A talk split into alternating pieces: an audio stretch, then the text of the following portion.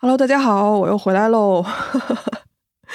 这一期一开始先跟大家说一下，就这个嗓子呀，我又哑了啊。然后就因为感冒，嗯，感冒，今天其实已经恢复的还已经算不错了，所以我才敢坐在这儿录这一期的黑猫。嗯，如果你们要听着觉得不太舒服的话，我就跟你们先道个歉。然后也不一定今天就一次性能录完，我就是尽量吧。那好，这一期给大家讲一什么故事呢？啊，这么说哈。这一集我要讲一个有很多元素在我们之前黑猫的故事里面没有出现过的这么一个案子。那么相信大家看标题呀，也可以得到一些信息量。比如说养老院，那你一看到养老院呢，肯定能联想到这里面一定会有强弱力量的一个不平衡。又比如说字母游戏，大家可能会猜啊，说我说的是哪一种意思？哎，不管你猜的是哪种，你可能都猜对了。还有呢，就是连环杀人案等等的哈。当然了，这个案子里面还有更多的细节，我会在接下来的时间里面呢，慢慢的给你展开，好好来讲这个故事。来，我们开始。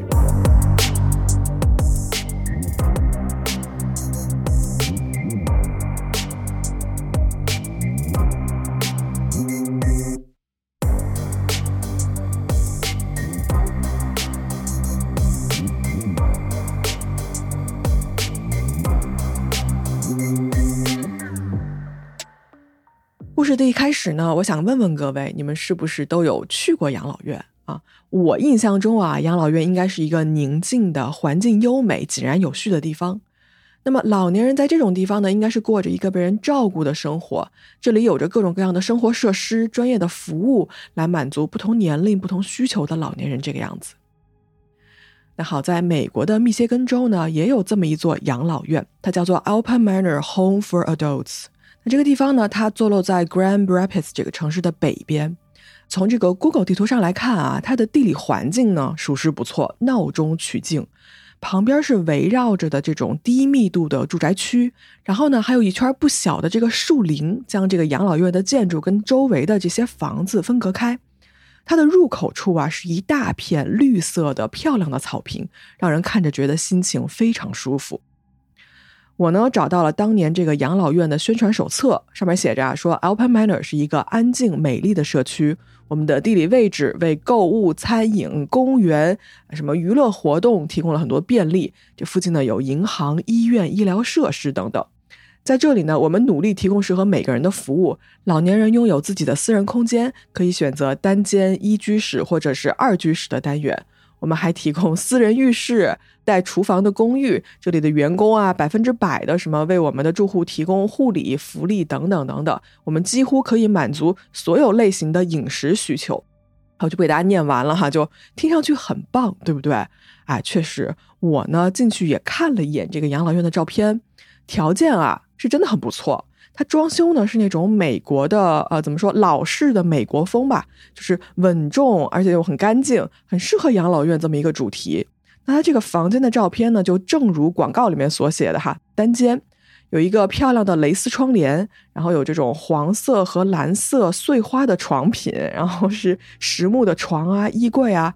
然后在那个大的活动区域啊，就是一个活动室吧，你可以看到各种各样的设备，包括是装满了书的书架呀，几张大的这种聚餐的，是玩游戏的圆桌啊，这种维多利亚风格的沙发、电视机等等的，看着呢，我都觉得说应该是一个不错的体验，如果你住在里面的话。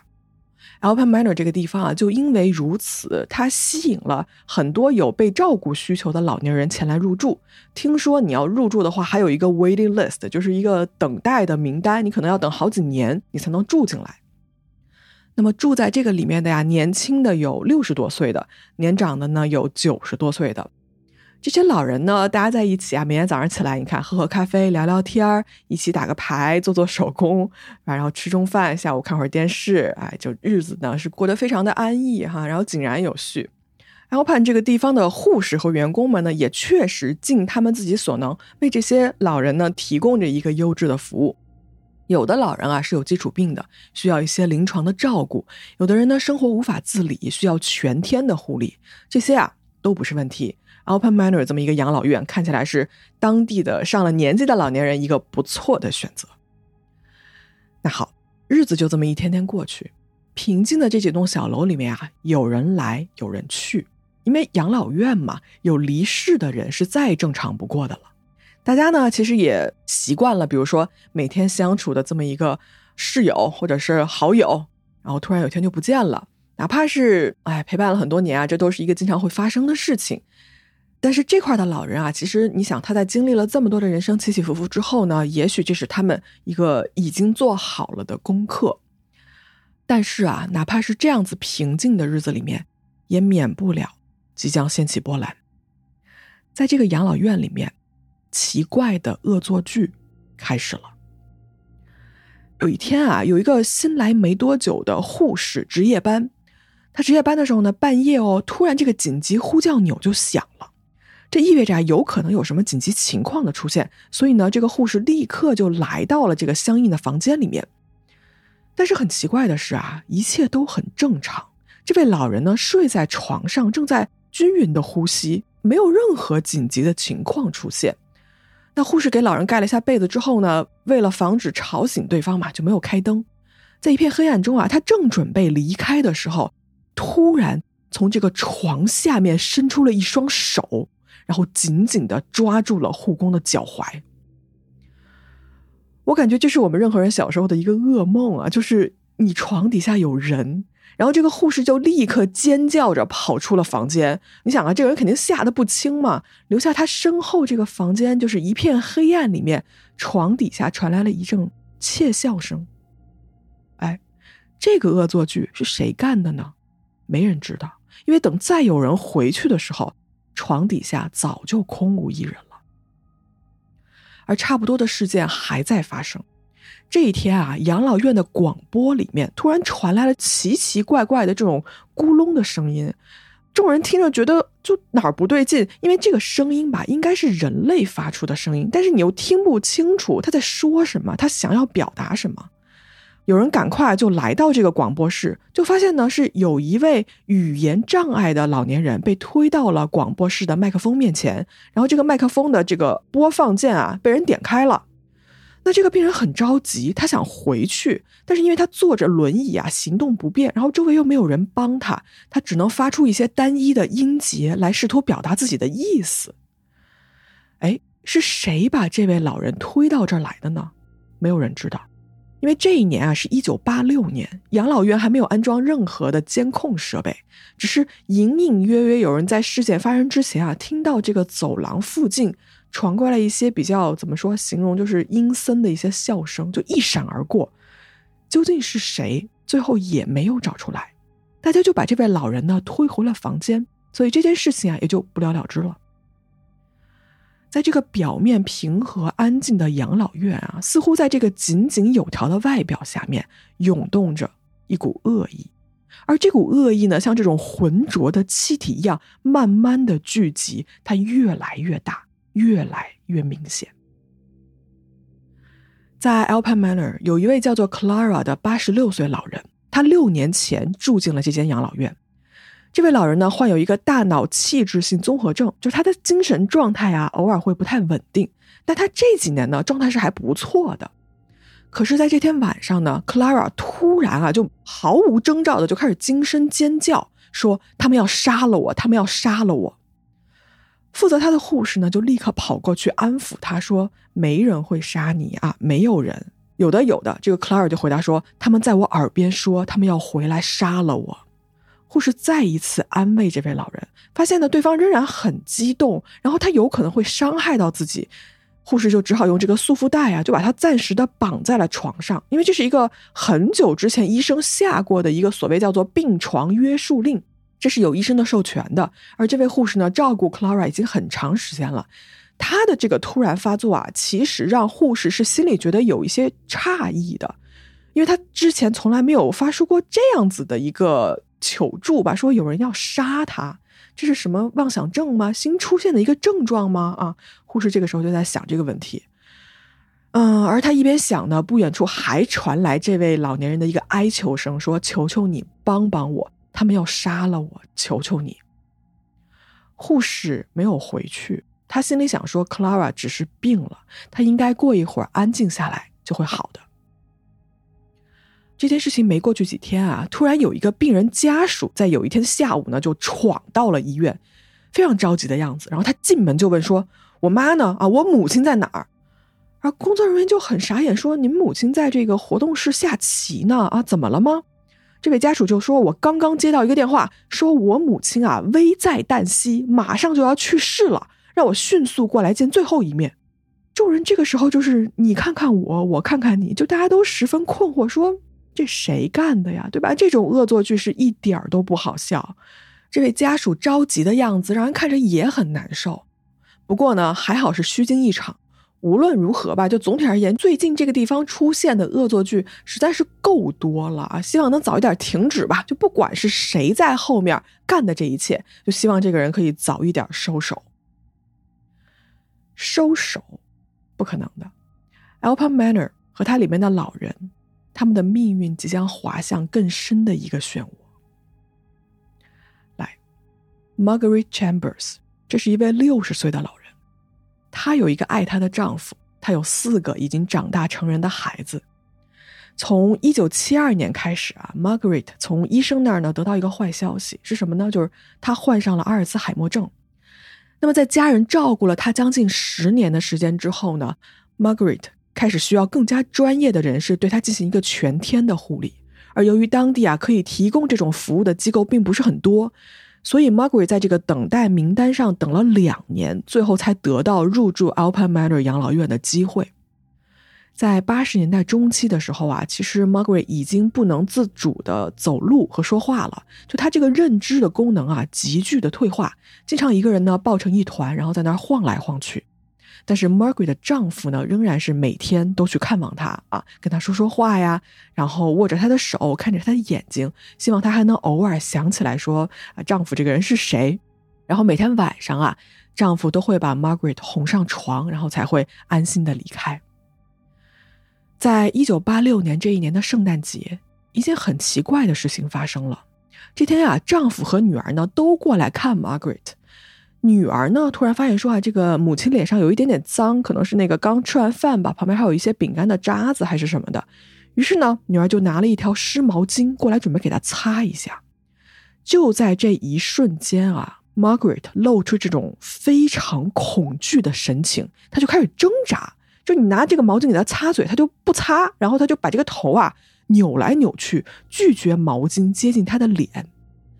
女儿跟丈夫看到这儿就是有点疑惑的，但是他们没有往心里去，因为 Margaret 现在的病情是没有办法好好来表达、好好说话的，所以呢，其实你也问不出来到底是怎么了。但是啊，从这以后，她经常开始发高烧，然后这个状态越来越差。圣诞节过去了，大概是两周多的时间哈，在一九八七年的一月十八号这天晚上八点多，丈夫照顾好 Margaret 睡下。然后呢，就跟往常一样，是离开了养老院回家了。然而呢，在这天晚上晚些时候啊，护士站突然发出一个紧急广播，呼叫所有的医护人员来到 Margaret 所在的六幺四号房间。根据病历上的记录啊，所有人赶到的时候，Margaret 已经死了。病历上写到说啊，当时他的人是面色黄灰，皮肤斑驳，双手双臂冰冷。十点多，Margaret Chambers 的尸体呢被运去了殡仪馆。他的突然死亡啊，让家人觉得非常的不解，就是为什么几个小时前还好好的人，突然就没有任何征兆的就离开了。然后他的死亡证明上呢写着是说他的死因是心脏病。那么好，可能是你想要这么多年的一个长的病情嘛。家人其实对于他的离去已经多多少少是做好了思想准备的，只是没有想到来的这么快。那么在一番兵荒马乱之后啊，就这个后事处理完了之后呢，他的死亡这件事情就这么过去了。但是，Alpen Manor 这个奇怪的死亡事件仅仅是一个开始。好，又一个大概是三周的时间过去了。在养老院里面呢，住着一位叫做 Myrtle Lucy 的九十五岁的老人。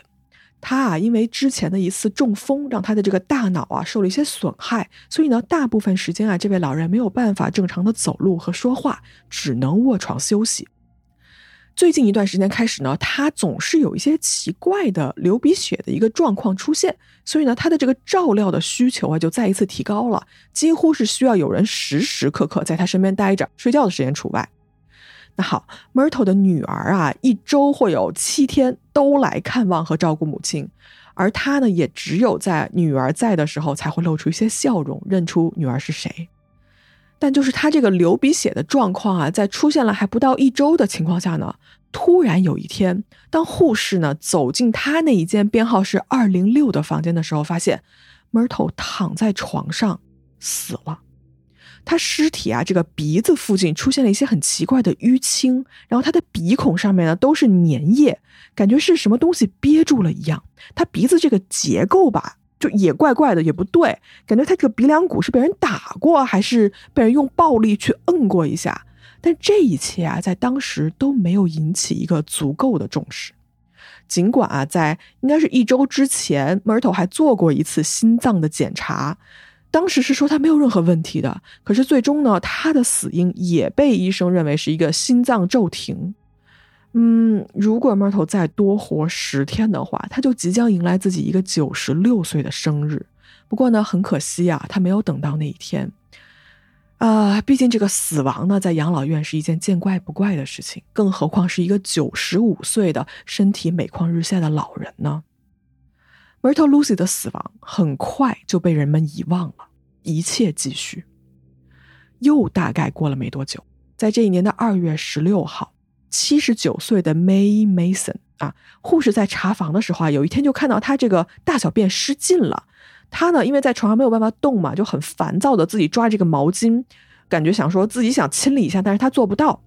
护士就进来啊，帮他把这个弄脏的衣服啊、床单啊都换下，然后换成了一个干净的新床单，就离开了。这个时候呢，是应该是凌晨的两点钟。然而，就在不到两个小时之后，也就是大概凌晨四点多的时候，值班的护士再次来到 May 的这个二零七号房间。他们惊讶的发现啊，May 的脸成了灰黄色，她的双手呢放在了身体的两侧，仰卧的一个姿势，双眼紧闭，下巴张开，他的手指甲啊呈现一个蓝色。这个时候，护士觉得说：“哎，这个姿势感觉有点不太对劲。”然后就试图唤醒他，但是发现对方没有反应。然后他拿这个听诊器一听，才发现说梅姨的心脏已经停止了跳动，他死了。每一位老人离世的时候呢，当天所有的工作人员都会过来啊看望一下遗体，来表示他们的敬意。在这一番仪式之后呢，，May 的尸体就被殡仪馆接走了。哎，这件事情也就是当做了一个普通的死亡事件被处理完了。不到两个月的时间。死亡在 Alpine Manor 这个地方的发生率啊，越来越高，越来越密集了。距离上一位老人其实还不到六天的时间，又有一位老人去世。但这个时候呢，人们还没有任何察觉，到底这中间有什么样的联系？就在 May 这位老人死去的第二天，有一位七十四岁的老人叫做 Bill Burkhard，他被人发现呢，脸上有淤青，然后鼻子附近有一些擦伤。但是这位老人呢，他是常年啊有一个癫痫发作的状况，所以人们就认为说，OK，这些伤痕呢，有可能是一些，比如说夜间在没有人陪伴的情况下，他的一个癫痫发作，啊，头可能撞到了栏杆啊，或者是床啊，导致的这么一个小的一个擦伤。在二月二十六号的凌晨四点，养老院的广播又突然响了起来。里面说，请所有的相关人员立刻去到幺幺二号房间的这么一个紧急的通知。幺幺二号房间正是这位 Bill Burker 老人住的屋子。有两名工作人员啊，就一路小跑过来。他们路上遇到了一个正好从房间出来的工作人员。这个人啊，嘴里就一直念着说：“She's dead, she's dead。” Bill 去世了。他的去世啊，如果你看的话，他的尸体的姿势是有些奇怪的。他的手臂上有一些青红色的印子啊，就好像是刚刚才被抓上去的。然后呢，他的双臂是被放在了身体的下面。贝尔的尸体很快也被接走了。然后呢，他的死亡原因也被列成了心脏病发作。这是近期以来第四起死亡事件了。当然啊，如果你要回溯一下的话，这个月的二月七号还有一位叫做 Donald Randall 的老人，在凌晨的时分也出现了问题，就是他也去世了。医生当时看啊，说他曾经好像是有过一个六十到八十秒的呼吸暂停。嗯，那么如果你要把他加上的话呢，到现在为止已经有五个人死亡了。来，我们继续。Edith Cole，这是一位出生于一八八九年的老人。Edith 呢，从一九八一年就住进了 Alpine Manor 的养老院。他当时一个病因啊是全身的动脉硬化。一开始呢，Edith 是头脑清晰啊，注意力很集中的一个人。他可以自己进食，然后有人搀扶的情况下呢，是可以用拐杖来行走的。但是到了一九八五年的时候，他患上了乳腺癌。直到一九八七年的时候呢，他又在病重的情况下患上了流感。多年的一个卧床啊，导致他的身上长了褥疮，然后分布在他的肩膀啊、臀部啊。大家都知道褥疮需要很多的照料嘛，然后它很容易就长不好。那么呢，Edith 他这个身上啊，就腐烂的这些创口呢，就发出了一些刺鼻的气味。平时护士呢都需要为他涂抹一个，比如说抗菌的药膏啊等等的。他是住在 Alpine Manor 的二幺九号房间，而他在四月七号这天早上的凌晨两点半被人发现死在了自己的床上。在以上这些死亡事件发生的同时，Alpine Manor 这间养老院啊也收到了各种各样不同的投诉。有一封匿名的投诉信啊，就说说这个地方的住客呢。有的人因为大小便失禁，就是要被人送去马桶上。但是呢，这些照顾者啊，把人送到了马桶上之后呢，就不管了。那这些老年人在马桶上一坐就是几个小时，没有人来去安排他们，没有人来去辅助他们。而且这些人呢，每周只被安排洗澡一次。这是一个匿名的投诉信这么说的。啊，有人也说啊，这个 Alpine Manor 的气氛远远不像是表面上看起来的那么平和安静。它呀，背地里被形容成阴森恐怖。就比如说，一些依靠轮椅才能被人推着走的这些老人呢，就会被人全部堆在一起，然后扔在一边，没人管，也没有任何活动，没有任何事情来做，他们只是被人扔在一边。不管说以上的这些匿名举报信是真的还是假的，哈，就政府确实也过来检查了，就他们派了相关部门的人来查，但是查之后呢，他们认为说 Open Maner 的这个安全操作啊是符合国家规定的，无需做进一步的跟进。啊，怎么说呢？那政府都已经查过了，对吧？那就没有什么后续了。而且啊，在这个地方呢，护理人员似乎是永远都不够的。在一九八六年这一年啊，Alpine Manor 是聘用了一百一十二名员工，但是到了这一年的十月底，就有七十一个人辞职。具体原因是什么 啊？就有可能是因为工作量太大了，太过劳累了，不知道。但是呢，这个地方员工的短缺也是一个很明显的问题。那好，白天。这座养老院呢，是在这个和煦的阳光下，对吧？草坪、树林啊，微风吹动窗边的一个蕾丝窗帘，一切看着没有什么问题。但是黑暗一旦来临啊，在凌晨就会有老人不定期的死亡。这究竟是巧合，还是这座养老院里面藏着更深的秘密呢？刚才我给大家说了，大约是六起奇怪的连续死亡事件。但实际上啊，那一段时间的一个具体死亡人数啊，比这个还要多。如果你要去看一下当地的一个历年统计的死亡数量的曲线的话，在这几个月里面呢，它是急速上升的，就是人数啊突然增多。但是这个曲线呢，在这几个月之后又重新恢复了一个以往的正常的弧度，哎，死亡率呢再次回到了一个之前的状况。而养老院里面啊，那些令人生厌的恶作剧也同时一并停止了。离去的老人的这些家属啊，都接受了自己亲人已经去世的这么一个事实，而日子呢，就这么一天天过去了。再次恢复正常的 Alpen Manor 养老院，一切都像是从来没有发生过一样。但是，事情就这么结束了吗？没有，当然没有。我不知道各位听到这儿会有一个大概什么样的猜想啊？就是你们觉得这些事件中间有没有存在某种联系呢？来，一个黑暗的秘密终将会要浮出水面的。而这一次，那个说出秘密的人又会是谁呢？好，我们来把镜头啊切换一下，来到十四个月后，也就是一年多以后，一九八八年的十月六号，这是一个星期四。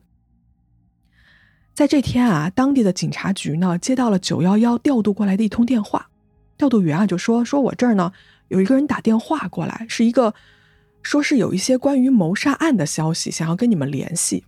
那这边警察就说：“好，OK，你把他接过来，我们来听。”就在电话里的男人啊，没讲几句之后，这个警长就立刻决定说他要见一见这个人。他问对方说：“哎，你是否愿意来到我们警察局跟我们详细聊一聊？”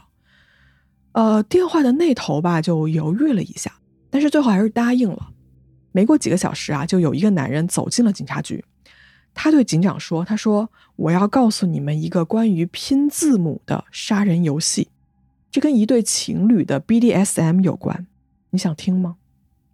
警长这个时候拉了一把椅子，做了一些基本的问询之后呢，他点开了他身边那个录音机的录音键，然后对着录音机说：“今天是一九八八年的十月六号，跟我在一起的这位叫做 Kenneth Wood，白人男性，出生日期是一九五八年的十二月二十一号。”然后他看向这个男人说：“接下来，请您开始吧。”于是，这个叫做 Kenneth 啊，也就是叫做 Ken 的男人，开始讲述了一个让所有人都震惊的黑暗故事。在 Ken 的故事里面，有一个叫做 Cassie 的女人，还有另外一个叫做 Gwen 的女人。大家想要明白这个故事的发展啊，我得先带着各位时空穿梭一下，来到 N 年前，来分别认识一下刚才说的这两个人。第一个人，Cassie Wood，一九六二年三月七号出生在华盛顿州。Cassie 出生在一个军人家庭，他家里还有一个妹妹。他的父亲呢是一名军人，但是啊，在这个战争过后呢，这名军人就得上了一个很严重的 PTSD 啊，就开始大量的酗酒，并且呢开始对家人啊进行一个各种各样的怎么说呢，言语的暴力，包括身体上的一些虐待。你说这个事儿能归结于战争吗？我不知道哈。但是呢，Cassie 从小就在一个极端可怕的环境中长大。她们姐妹俩啊，常年受到一个身体的虐待，而呢，他们的母亲啊，在家中是对这件事情是一个默许的状态，就母亲从来没有为他们站出来说过任何一句话。在这个家里面，Cassie 没有任何的安全感。而青春期的 Cassie 呢，每天都被父亲以各种方式取笑，就是他的身高、体重、长相、身材比例都会被挑剔。然后他父亲就说：“没有男人会要跟你多说一句话呀，什么什么，就说这种话。”在迷茫中呢，Cassie 开始了他的第一段恋情，他的初恋，对方是一个叫做 David 的人。他们在交往了大概快一年半之后啊，有一次 Cassie 的妈妈就给男方打电话，就给男方家里打电话说。我来接我女儿，然后对方说谁什么呃什么 David，我们家没有这个人啊，然后两边都傻眼了。后来发现说啊，这家确实没有一个叫做 David 的儿子，他们只有一个叫做 Debbie 的女儿，就是其实是两个女孩子在一起交往。哎，各位，这个时候是七十年代啊，就同性恋这件事情在当年是一个不太被接受的一件事情。那这件事情被家长知道了之后呢，Cassie 的妈妈是非常生气的，他就把 Cassie 叫回来，说怎么回事儿。然后 Cassie 自己都是懵的，他说啊，他说我交的那个的确就是个男朋友啊，我真的一直就觉得他是个男的。父母是根本不相信 Cassie 的，就觉得说你就骗我们就行了，是吧？啊，反正这件事情啊，其实到最后不知道是谁在说谎，因为 Cassie 他说他自己的一个。当时的状态也是处于很震惊、很伤心、也很崩溃的。他觉得是对方，就那个 Debbie 那个女孩在性别上对他撒了谎，而父母是觉得说你这孩子吧，你就根本没说实话啊！究竟这一段感情的实情是怎么样子？就是一个叫做 Debbie 的女孩怎么能在一年多的时间之内一直假装成一个叫做 David 的男孩？嗯，由于时间太长，确实无从考证了，所以这件事情我们就先放在这儿。那好，Cassie 这个女孩的第二段恋情呢，是在她十六七岁的时候，在这一年呢，她的确是遇到了一个生理性别为男性的人，二十岁，这个人叫做 Ken Wood。这两个人呢，在呃性格上啊，可以说是比较互补的啊。男方是一个冷静理智的人，并且呢，非常的喜欢，非常的爱 Cassie。他们俩在一起其实没多久啊，Cassie 就怀孕了。那未婚先孕在那个年代也不是一件很光彩的事情，于是呢，两个人只好匆匆忙忙的结了婚，住在了一起。这段时间啊，其实对 Cassie 来说应该是相对来说比较幸福的，因为她至少逃离了那个可怕的原生家庭。但是新组建的家庭啊，就一定幸福吗？哎，似乎也不是的。Cassie 本人没有特别喜欢她这个丈夫 Ken。她觉得呢，自己怀孕这件事儿吧，是从一定程度上倒逼她去跟这个男人待在了一起，她没有别的选择。所以呢，在这一段婚姻中间啊，Cassie 对丈夫她是不满的。在这种情况下，她怎么办呢？她就开始暴饮暴食，整个孕期啊，她增重了四十五公斤。呃，这个数字是相当不健康的一个数字哈。那果不其然，Cassie 就患上了一个孕期高血压，并且呢，早产了。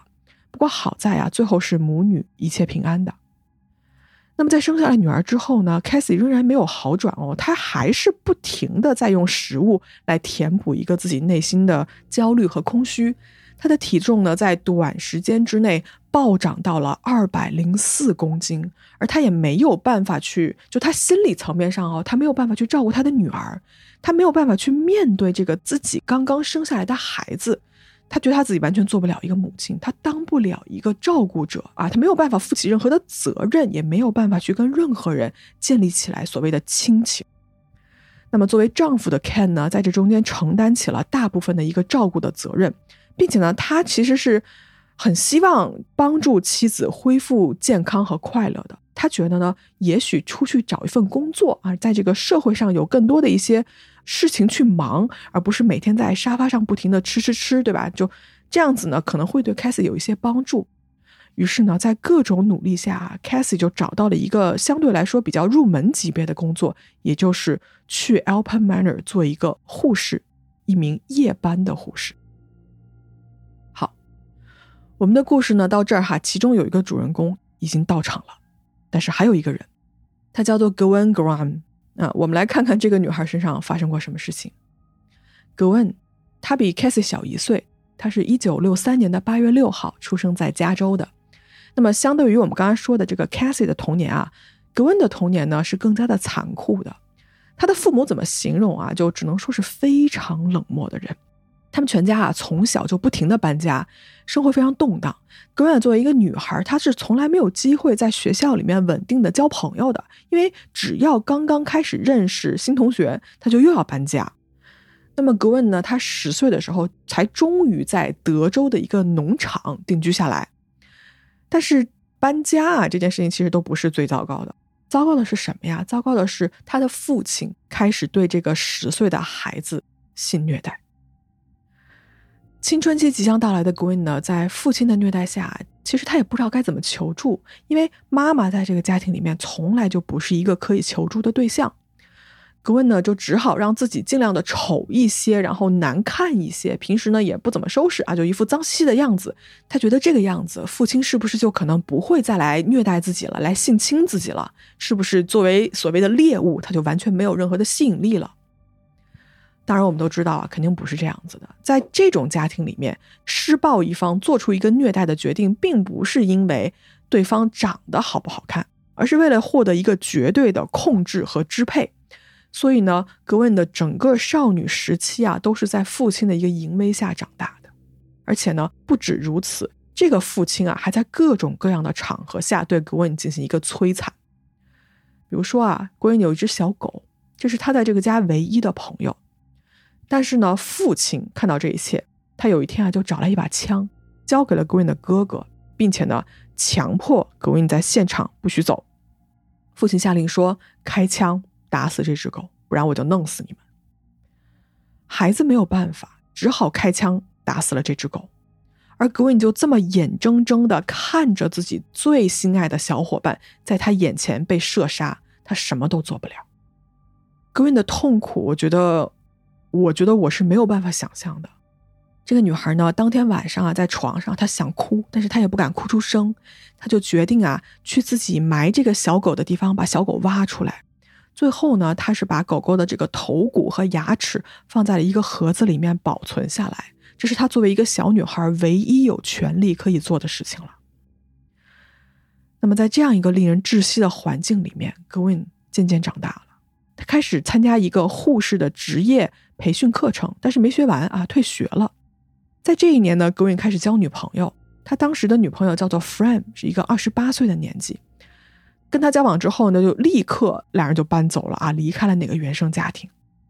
虽然是独立了，但是独立之后，相对而言，你经济也得独立，而这个时候需要赚钱。那么 Green 的女友就说：“那这样吧，我帮你找份工作吧。”于是呢，在一番的这个寻找和帮助之下呢，Green 最后就来到了 Alpen Manor，作为一名护士入职了。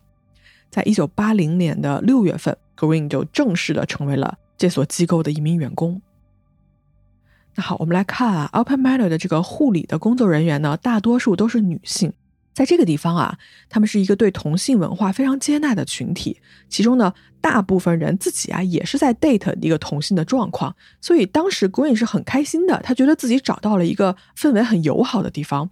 而就是在这里啊，Green 认识了我们前面说的 Cassie Wood。好，这两个人认识的时候，他们都还分别有自己的另外一半。Green 有自己的女朋友 Fran，然后 Cassie 是有自己的丈夫的。但是我们也知道了哈，首先 Cassie 他就很不喜欢这一段婚姻，于是呢，他在刚入职的时候啊，他就跟一个叫做 Dale 的护士就有一些眉来眼去。在这个同时啊，Cassie 就重新审视了一下自己的性取向这件事儿，他就觉得呢，这么多年过去了，自己呢还是喜欢同性而不是异性，他就意识到说，OK，跟女人在一起我真的是快乐很多。于是呢，他就觉得这个时候是我逃开这一段婚姻的时候了。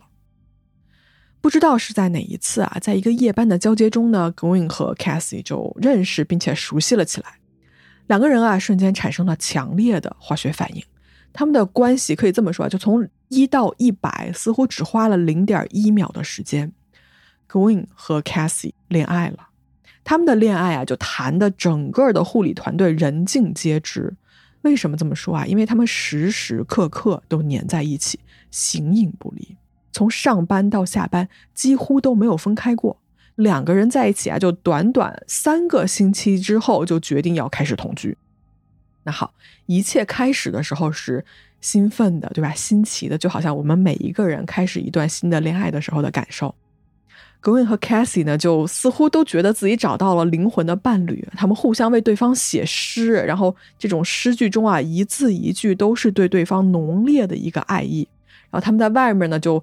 比如说喝酒啊、跳舞啊、玩乐呀，非常的开心。上班的时候呢，也会尽量换到同一个班次。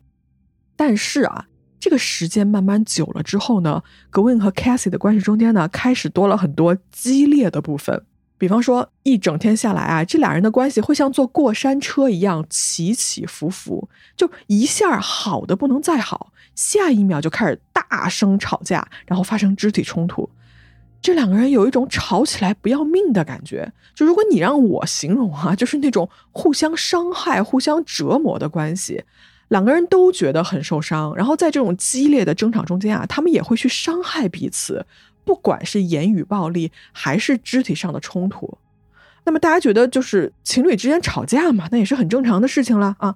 但是他们两个有时候是超过这个界限的，是一种互相操控的关系。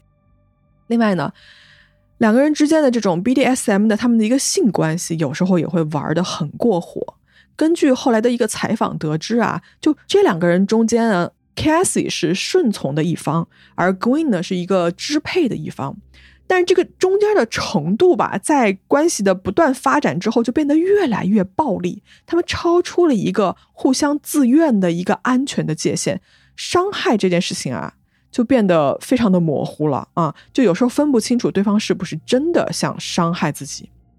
比如说有个细节是什么呢？是 Gwen 会拿着一把枪，真枪哦，上了膛的真枪，然后塞到 Cassie 的这个身体里面，然后做出一副立刻就要扣动扳机的样子。这个其实已经是死亡威胁了。然后 Cassie 在事后说啊，他说我其实觉得相当的害怕，因为我觉得那个时候我的命都在这个人的手里，也就是零点一秒的他的一瞬间的决定而已。但即使是这样，两个人谁都离不开谁，这一段关系里面充满了互相伤害和折磨，但是呢，又有那种浓烈的，甚至是看上去有一些扭曲的情感。说起这一部分啊，各位一定还记得，我刚才也给大家详细的说了说这两位的童年经历。他们都是从不幸福的童年长大的，特别是 Green 啊，就他那一段经历似乎更加残酷。Green 其实在这个时候啊，已经有很明显的边缘性人格障碍了啊。我要插一句，就是根据一项为这个精神疾病的患者及其伴侣做的一个科学研究调查表示啊，患有精神障碍的人更容易在某种程度上去吸引彼此。就说精神疾病的某些表征啊，在健康人看来是一个 red flag，对吧？是一个预警。但是呢，在同样有这种精神障碍的人看起来，这是一个积极理想特质的标志。为什么呢？因为这个人是同类。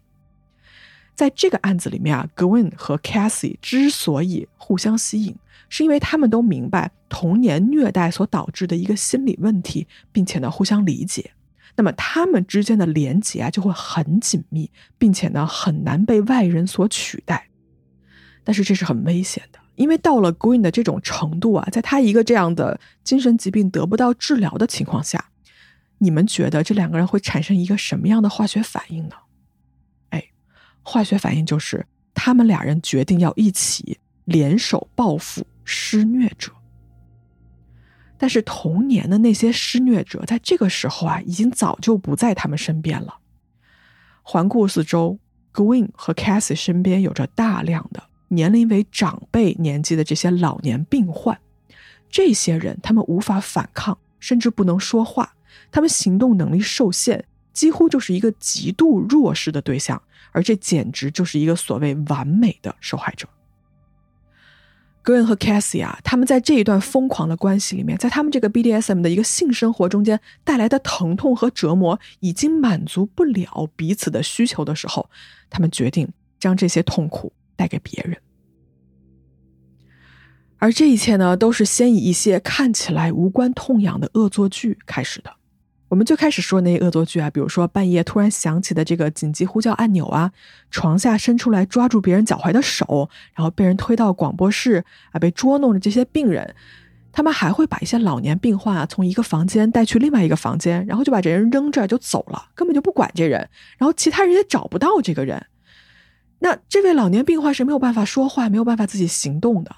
他就会这样错过吃饭的时间，错过护理的时间，然后几个小时之内得不到药物、水、食物，什么都没有，只能被锁在那个地方，也没有人来救他。这种看似无伤，所谓啊无伤大雅的，怎么说打个引号的恶作剧吧，其实是非常残酷的。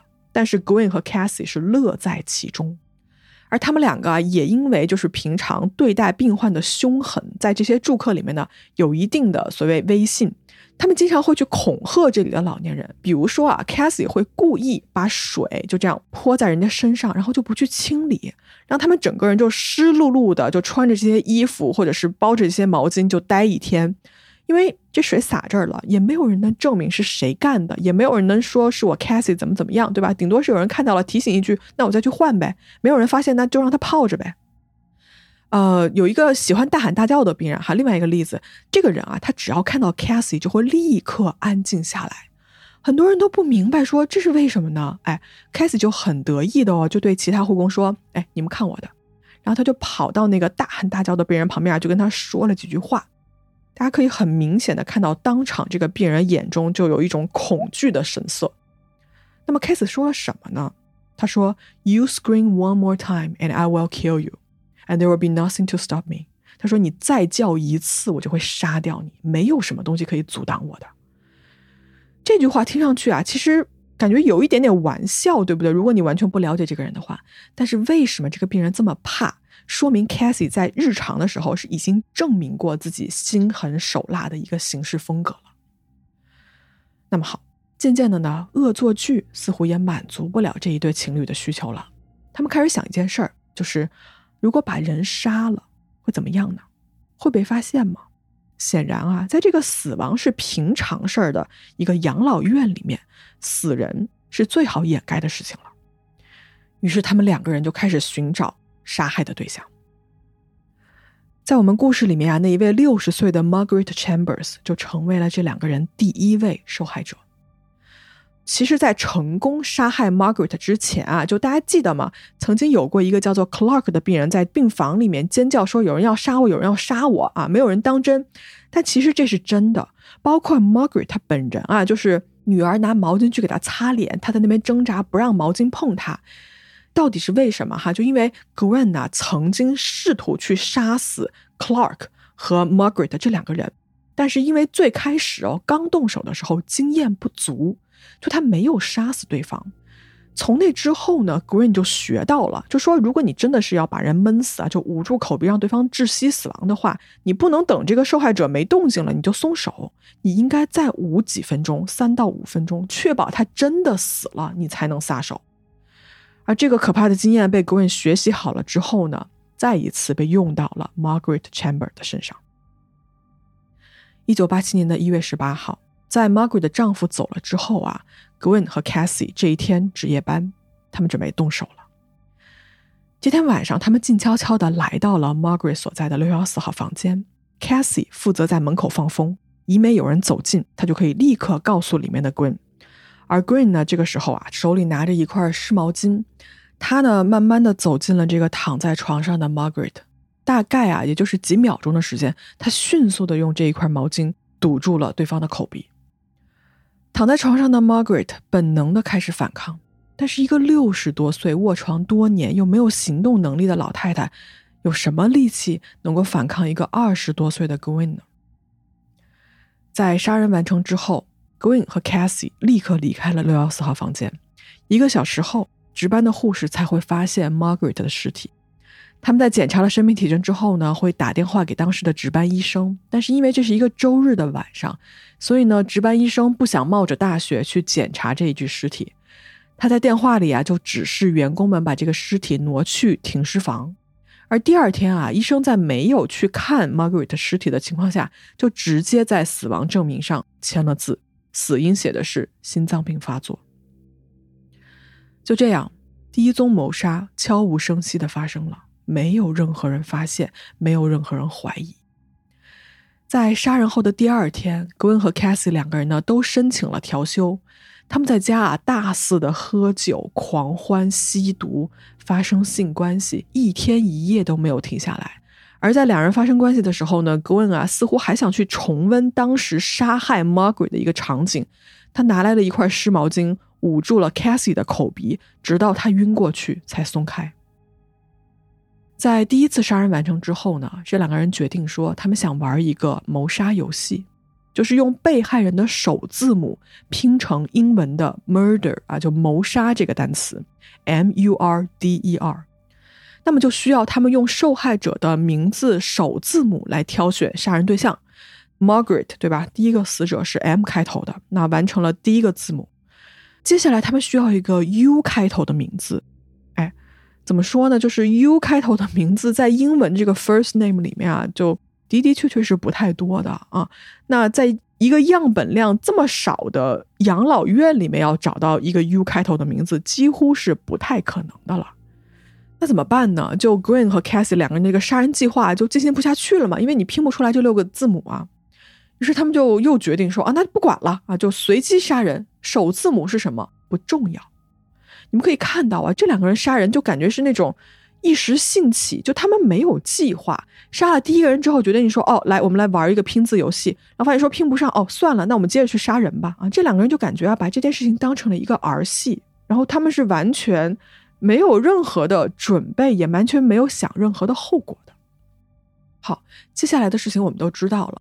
在几周后呢，九十六岁的老人 Myrta Lucy 被杀，他的尸体上啊就被发现的时候，鼻孔附近出现了一个对吧奇怪的粘液。其实这是很明显啊人被闷死的一个信号。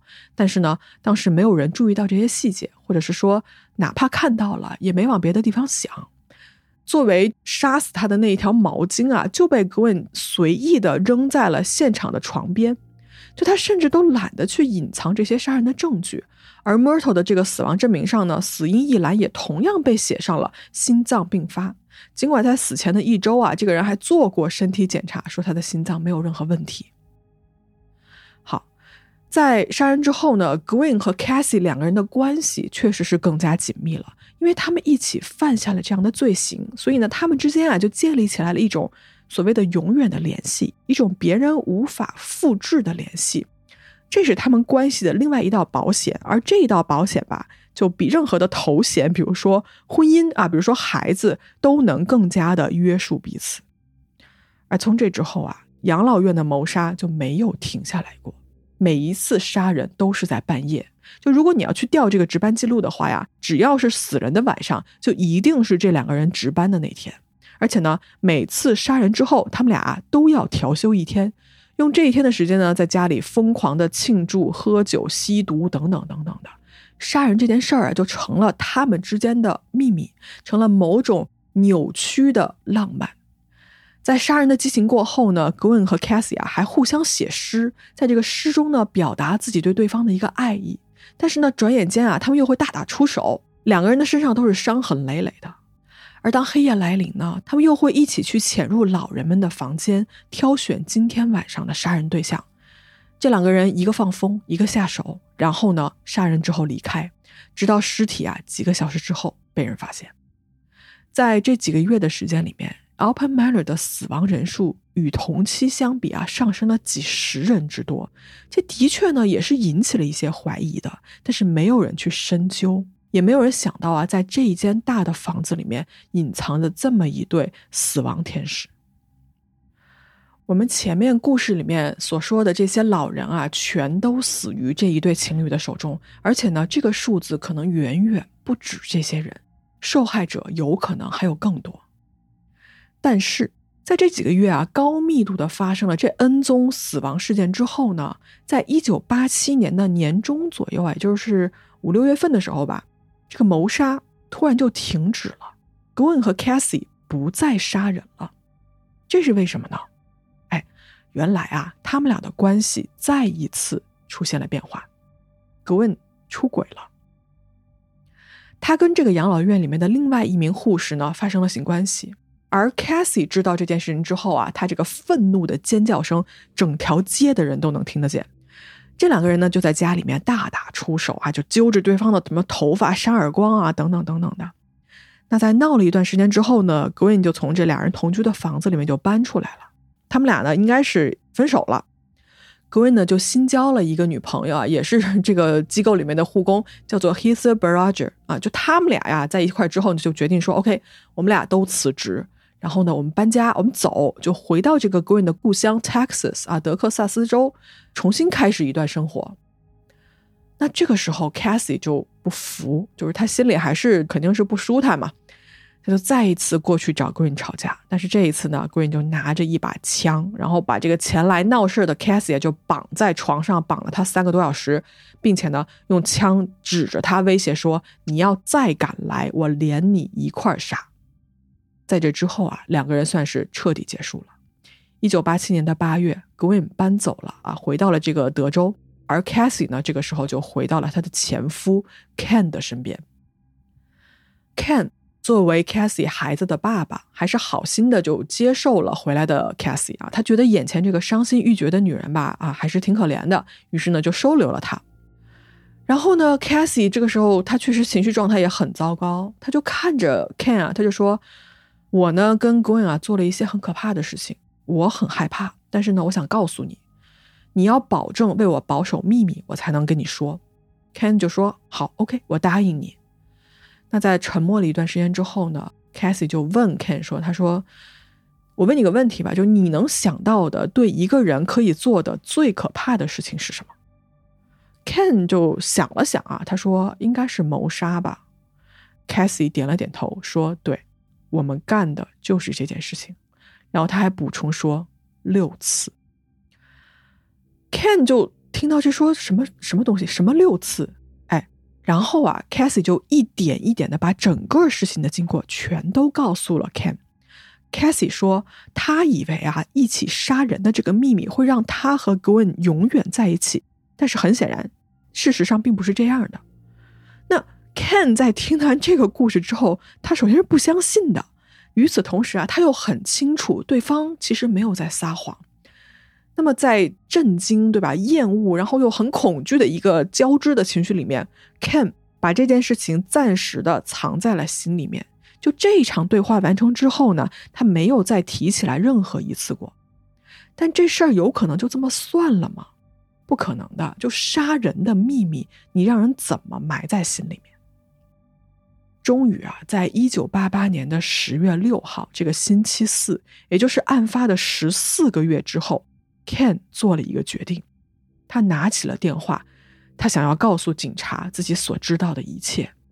电话拨通之后，就有了我们开头的那一幕：那个走进警局的男人，在那一间审讯室里面，警长对着录音机报下了当天的时间、地点和事件，而 Ken 对着警长和录音机说出了我们刚才听到的那些事情的全部细节。警方知道了这个故事之后呢，立刻就来到了 Alpine Manor，抓了这个正在上班的 Cassie。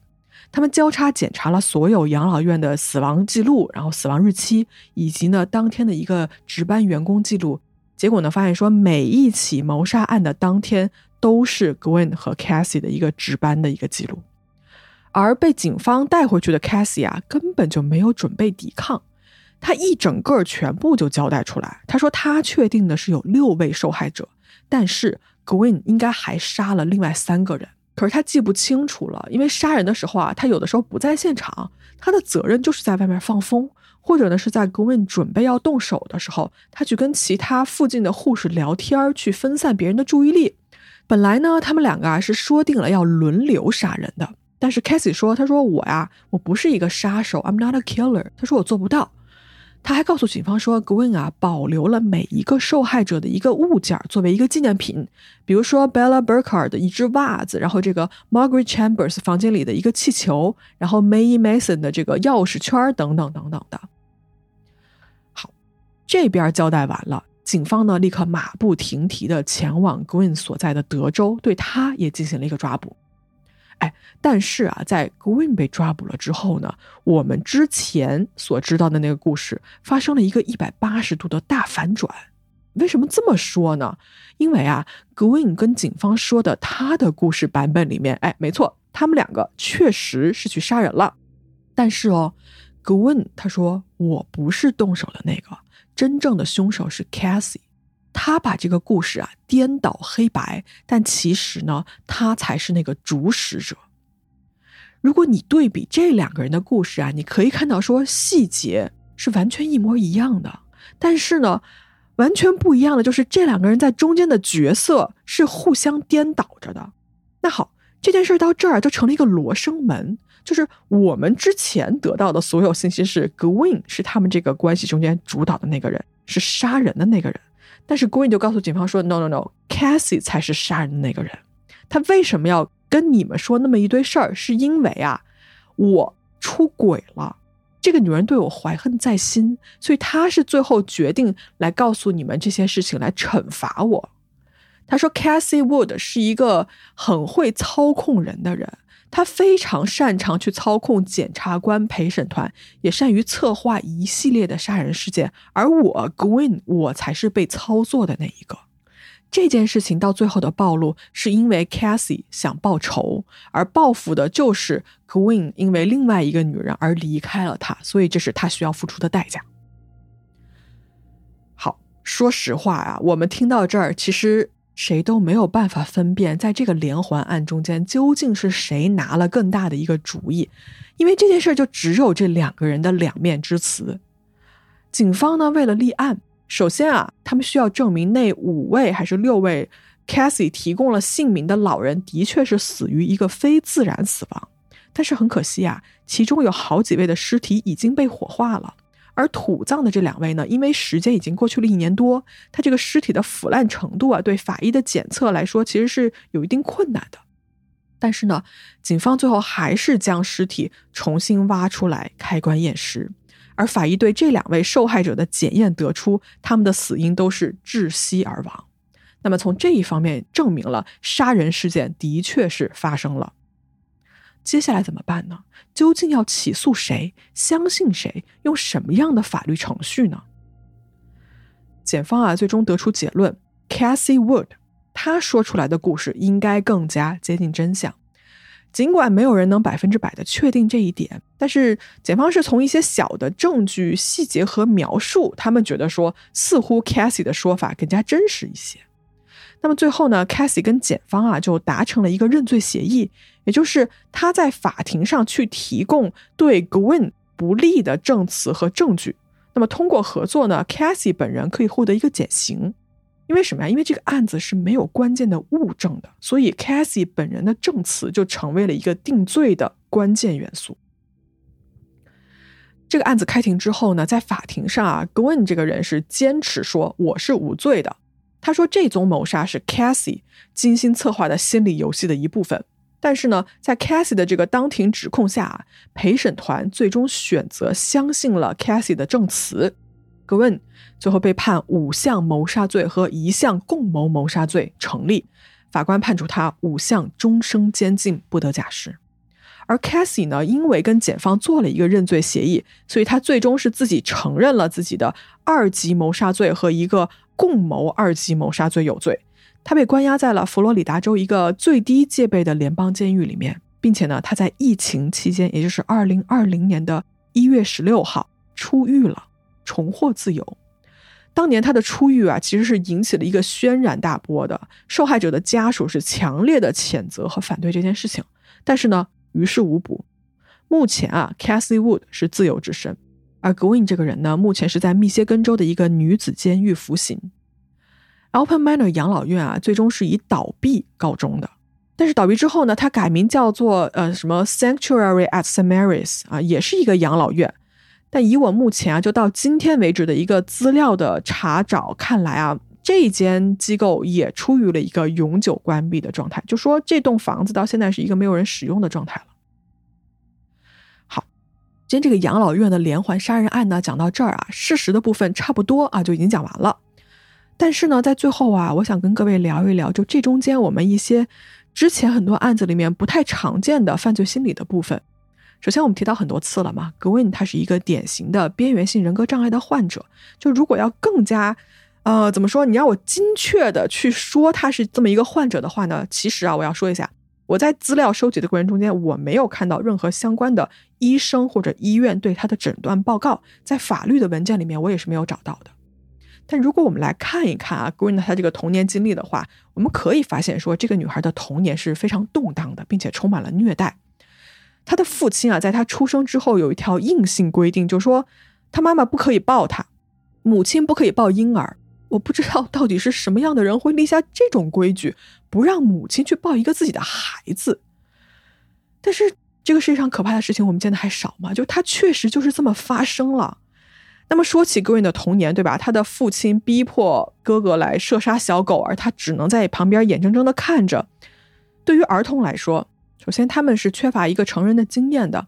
死亡这件事情，如果他这辈子第一次是以如此残酷无情的方式被强迫面对的，那么这个孩子的成长过程中间就会充满了矛盾和充满没有被解决的痛苦。儿童的成长过程中间啊，如果你早期的社会经验和记忆、情绪都非常的负面的话，有一些科学研究说啊，这个孩童的大脑发育也可能会受一定的影响。这个人呢，以后可能会比较难以面对压力，或者说出现这种难以控制情绪的情况出现。而这样子的特质啊，在大多数的连环杀手身上都是很容易发现有相同的共性的。格温在青少年时期受到了父亲的性侵虐待，他曾经啊自我伤害，就是他割伤自己，然后把烟头在他自己这个手臂上去掐灭。他的双臂啊，一共是有三十一处不同的烟头的烫伤、刀片的割伤。哎，这是因为患有边缘性人格障碍的人呢，通常啊，他会通过给自己的身体施加痛苦来消除一个他情感上的、思想上的痛苦。而这类人呢，他们总会想要去逃避自己被遗弃、不被接受的一个现状，或者是过去。他们的情绪转变有时候是非常突然的，就很难以控制自己一个强烈的愤怒，然后长期处于这种不稳定的人际关系中间。Green 的这个案例里面啊，他和 Cassie 的关系，那些非常极端、非常 drama 的一些恋爱的模式、一些处理的方式，以及在性关系中间啊，他们这个 BDSM 越过了安全界限的一些行为，都可以看出童年的这么一些创伤对他后期造成的一些行为模式的养成。当然了，给大家说这么多，并不是说他的这种杀人的行为就是可以被原谅、可以被理解的。我们在恶性的事件发生了之后，一定是要往头去溯源，去看一看到底是什么导致了最后一个这样子的结果。我们再来看一看 Cassie 这个人啊，就他虽然没有经历过像 Going 那样子残酷的一个童年，但是他的童年同样也是不被接受的。比如说他的性取向问题啊，从来就没有被父母承认和拥抱过。在他的家里面呢，性是一个不能被谈及的话题。而 Cassie 对他自己的长相、身材，包括他自己究竟是谁这件事情，从来就没有得到过肯定。导致他后来啊，这个暴食，对吧？疯狂增重，对人生失去信心，失去希望，觉得自己被孤立、被排斥，感到一个无尽的困惑吧。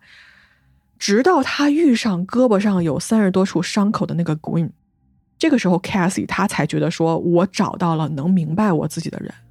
我觉得 Cassie 在这一刻，他内心中一个真正的自我才醒了过来，他终于知道说，哦，原来。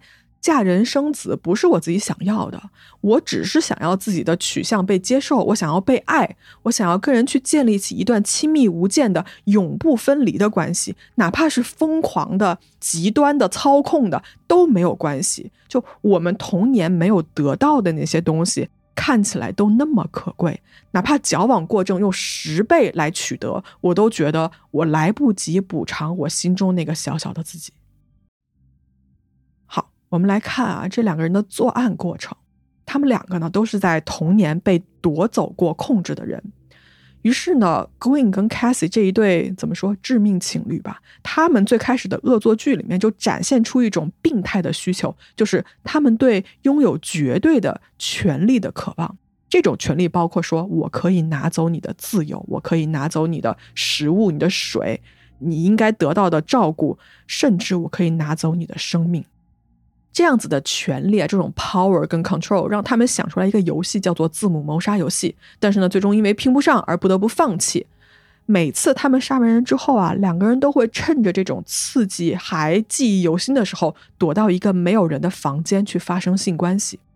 我在这儿给大家说一个比较就听起来有些专业的词啊，叫做 erotophonophilia 啊，也叫做 lost murder。什么意思呢？直译过来可以叫做淫乐杀人，或者是情欲杀人。它指的就是为了获得某种性快感或者是心理上的满足啊补偿所犯下的杀人行为。嗯，通常这种犯罪表现成在比如说在性生活中间啊实施谋杀，然后去肢解受害者的性器官或者身体部位，又或者可以指啊出于某种性动机而实施的谋杀。我们来看啊，就是 Green 和 Cassie 他们是需要通过杀人来满足自己的某种性欲望和幻想的。同时来满足他们对控制、对权力的欲望，来满足他们对彼此的掌控和永不分离的欲望的，就不得不说啊，如果我们仔细来分析这一对恋人的互相绑架和操控，然后共同去杀人来满足自我的这么一个心理动机的话，他们是有很多可以值得来深挖、来好好聊一聊的内容的。但是各位。我这嗓子啊，真的是不太行了。我本来想跟各位再多说个什么五分钟、十分钟的，但我这一段真的录到现在，我中间已经休息了快两三次了哈。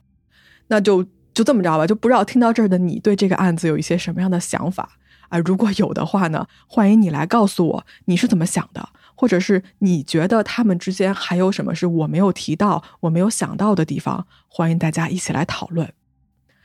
好。感谢各位收听今天黑猫的故事，希望你们能喜欢，也希望你们能度过一个开心的一天。我们下次见啦，拜拜。